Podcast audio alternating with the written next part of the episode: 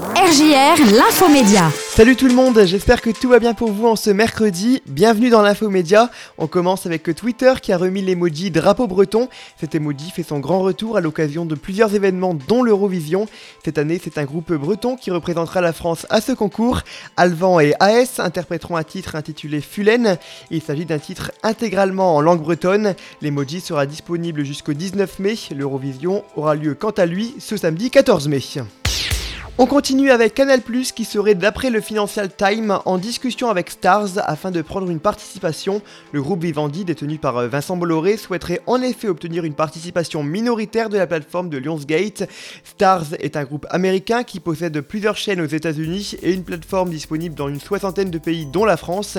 Dans certaines offres de Canal+, Starplay est déjà disponible depuis début 2021. Pour l'heure, aucun des deux groupes n'a commenté cette information.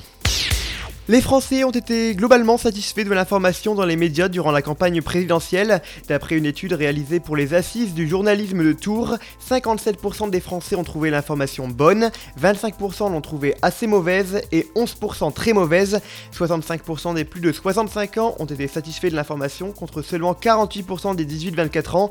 Durant la campagne, les Français se sont massivement informés grâce à la télévision. La radio occupe la deuxième place, puis c'est ensuite la presse écrite et c'est Internet qui arrive en position.